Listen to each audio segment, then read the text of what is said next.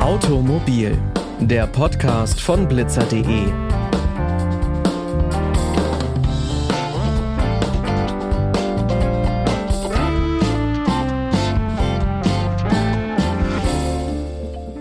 Und damit hi und herzlich willkommen zu dieser neuen Folge. Ich bin Pauline Braune und ich freue mich, dass ihr wieder mit dabei seid.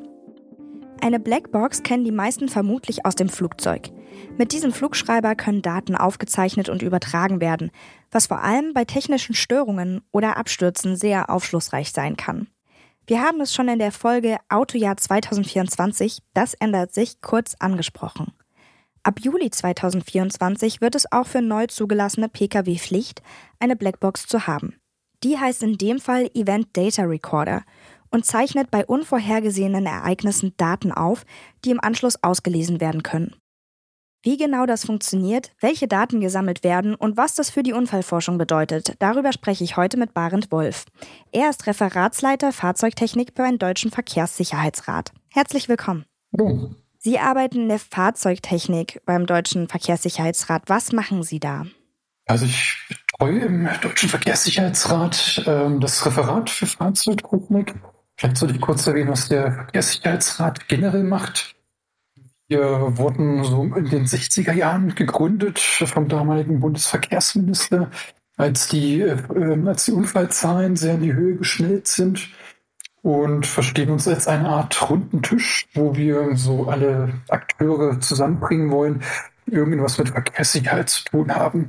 Angefangen von den Fahrzeugherstellern und Zulieferern über die verschiedenen Polizeien, ähm, verschiedene Ministerien, Versicherer, andere Verbände etc.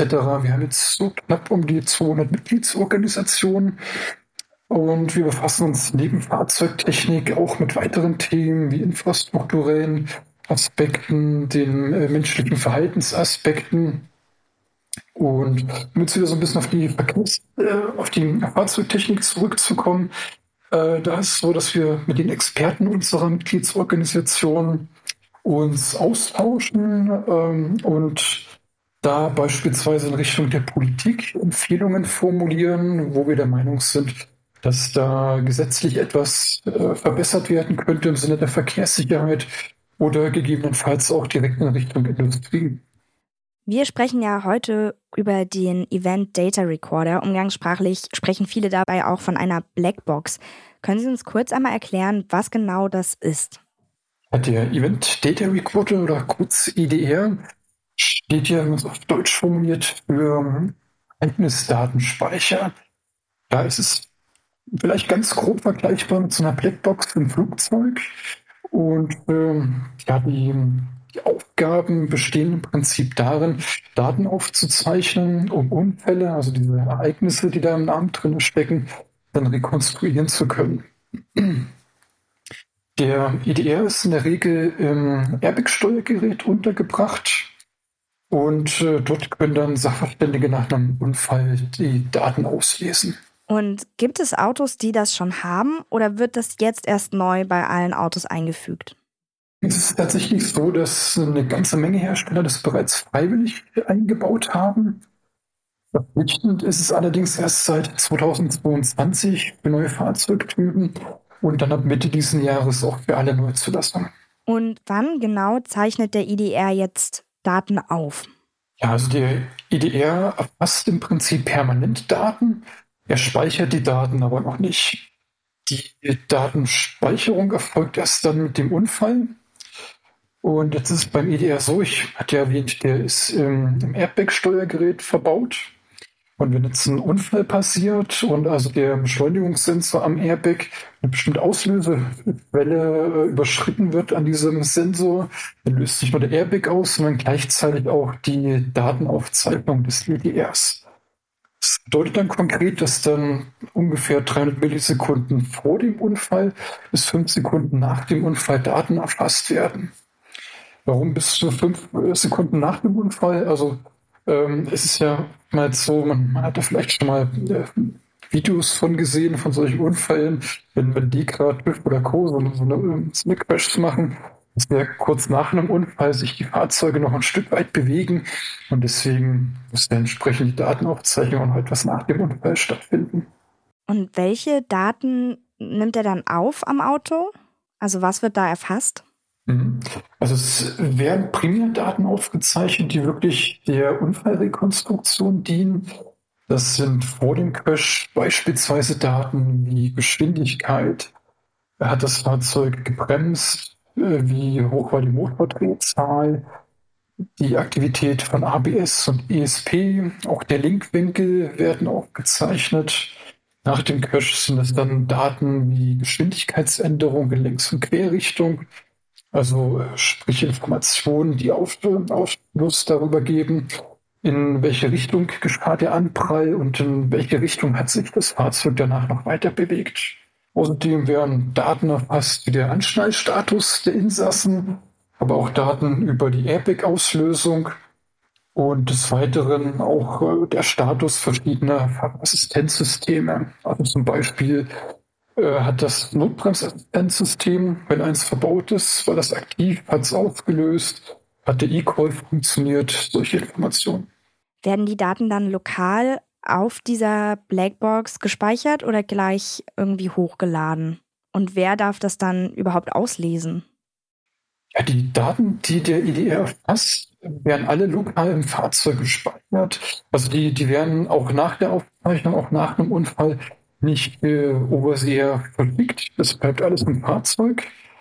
Und ähm, ja, auf die Daten zugreifen darf jetzt nicht jeder einfach so.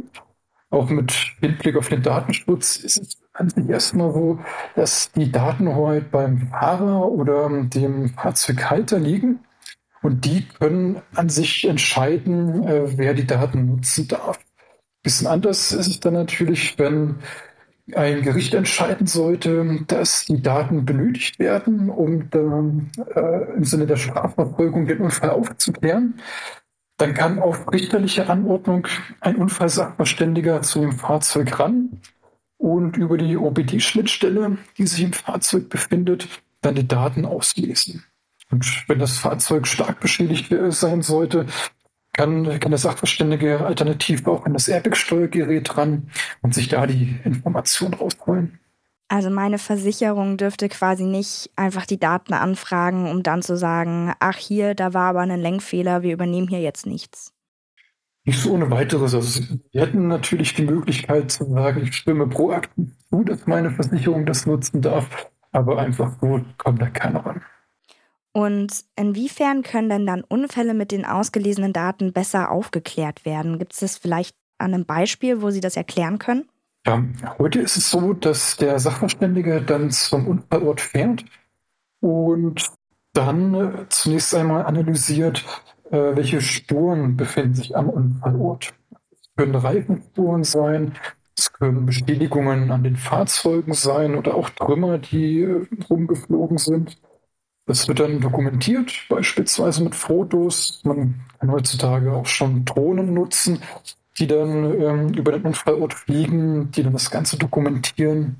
Oder man kann auch äh, den, den Unfallort einscannen, sodass man dann eine, eine virtuelle 3D-Nachbildung erhält und dann quasi mit einer Computersimulation die den Unfall nachbilden kann. Der EDR hat jetzt den Vorteil, dass er diesen Vorgang unterstützen kann. Ähm, denn es ist ja so, dass wir nicht immer Zeugenaussagen haben, auch nicht immer zuverlässige Zeugenaussagen. Äh, auch nicht in jedem Fall sind die mechanischen Spuren eindeutig. Also äh, gerade mit modernen Fahrzeugen haben wir auch nicht immer Reifenspuren auf der Straße, die da wirklich eindeutige Auskunft übergeben. Und es kann auch durchaus sein, dass, dass die Fahrzeuge bewegt wurden nach dem Unfall, eine Sachverständige kommt. Und äh, ja, hier können die Daten, die im, die im EDR sich befinden, durchaus unterstützen. Also als Beispiel vielleicht, ähm, in Großbritannien gab es 2006 einen Fall, das war so einer der ersten Fälle in Europa, wo der EDR auch genutzt wurde. Da hat ein Fahrer einen Überholvorgang eingeleitet ist dann mit dem Gegenverkehr kollidiert, was dann auch zu schweren Verletzungen geführt hatte. Und hier stellte sich dann auch die Frage, wer war verantwortlich für den Unfall?